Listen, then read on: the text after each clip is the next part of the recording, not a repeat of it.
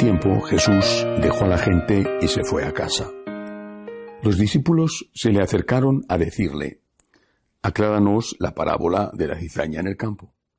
Él les contestó, El que siembra la buena semilla es el Hijo del Hombre, el campo es el mundo, la buena semilla son los ciudadanos del reino, la cizaña son los partidarios del maligno, el enemigo que la siembra es el diablo, la cosecha es el fin del tiempo y los segadores los ángeles. Lo mismo que se arranca la cizaña y se quema, así será al fin del tiempo. El Hijo del Hombre enviará a sus ángeles y arrancarán de su reino a todos los corruptores y malvados y los arrojarán al horno encendido. Allí será el llanto y el rechinar de dientes. Entonces los justos brillarán como el sol en el reino de su Padre. El que tenga oídos, que oiga. Palabra del Señor. Continúa este Evangelio de hoy mm, con el que escuchamos sobre el sembrador que sembró buena, buena semilla y después llegó el enemigo y sembró la cizaña. En aquel momento la lección era que había que dar tiempo.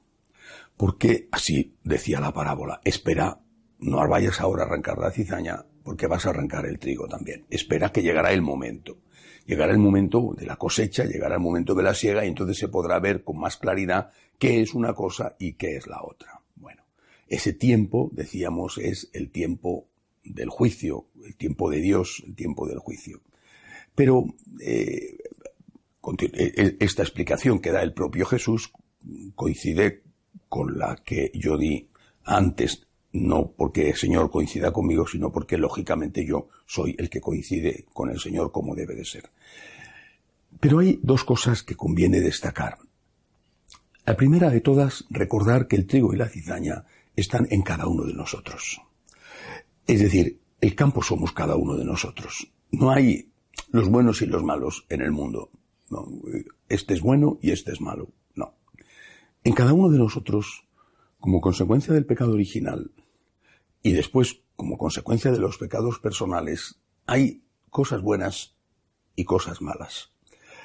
El que no es consciente de esto es porque no se conoce a sí mismo. Incluso en el criminal más abyecto seguro que hay algo de bien. Y en el santo más santo, excepto la Santísima Virgen María, también hay algo de mal, aunque sean pecaditos veniales. Bueno, eso significa no debemos juzgar a nadie.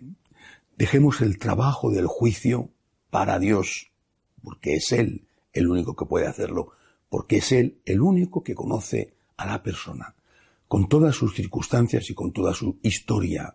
Es decir, a lo mejor esa persona está obrando así, pero tú sabes lo que pasó para que obre así. Eso no significa que no debamos juzgar las obras, es decir, esto está mal, esto está bien pero no juzgar a la persona, porque eso es una tarea que compete exclusivamente a Dios. Y eso es algo que nos ha enseñado claramente Jesús. No juzguéis y no seréis juzgados. La medida que uséis la usarán con vosotros. Por lo tanto, cada uno de nosotros es un campo donde hay trigo y cizaña, donde hay bien y mal, y lo que tenemos que hacer es fijarnos más bien en la viga que hay en el propio ojo antes que estar curioseando mirando la paja que hay en el ojo del vecino. Fíjate en la cizaña que hay en tu campo, que es muy probable que no sean ni mucho menos eh, tanta o tan mala como la que hay en el campo del vecino. Pero tú fíjate en la tuya, qué es lo que a ti te interesa. La segunda cuestión, cuando el Señor habla del reino, y a eso es además a donde va tanto la parábola como la explicación, la segunda cuestión, la del reino, está ligado a la conversión. Me llama la atención que cuando se reza el tercer misterio de luz, casi siempre se dice que es, eh, así lo estableció San Juan Pablo II, que es eh, el tercer misterio es el misterio donde vemos a Jesús proclamando el reino de Dios. San Juan Pablo II estableció que es el misterio donde vemos la llamada a la conversión y la proclamación del reino. La conversión está ligada a la proclamación del reino. Y de la conversión no se habla. No se habla porque es como si todos fuéramos ángeles. Como si hoy en día nadie fuera pecador. Como si hoy en día todo el mundo fuera perfecto. o, solamente fueran pecados determinados, eh, pecados, eh, los pecados ligados a eh, la corrupción o los pecados ligados a el, problema del tráfico de personas, que son evidentemente pecados, pero la inmensa mayoría de los católicos no peca de eso, no, está, no está en corrupción o no tiene nada que ver con el tráfico de personas. E, e, es decir, si, si ponemos nuestro acento en una cosa que la inmensa mayoría no hace, a esas personas se les está diciendo, aunque sea sin decírselo, que ellos van a ir derechitos al cielo, que los únicos que van a ir al infierno son los corruptos y aquellos que están haciendo negocio con personas, negocio de una forma o de otra. Pienso el negocio de la inmigración ilegal, los coyotes o los que los meten en pateras para cruzar el Mediterráneo, o el negocio de la trata de mujeres, la prostitución. Bueno, eh, esos son los únicos que van a ir al infierno. Los demás son todos buenos y sabios y santos. Pero esto no es verdad. Eh, eh, y el problema del alcoholismo. Y el problema del adulterio.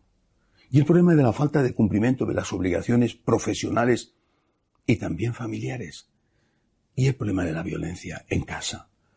Y, el problema ligado al sexto mandamiento, además del adulterio, o el, robo, aunque no sean grandes cantidades, o la mentira, o la calumnia.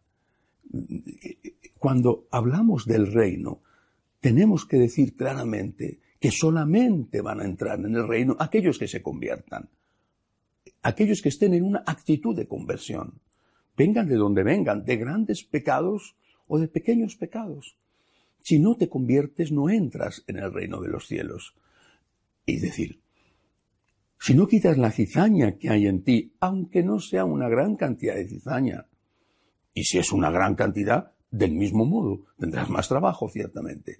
Si no quitas la cizaña que hay en ti, en tu campo, no vas a poder entrar en el reino de los cielos.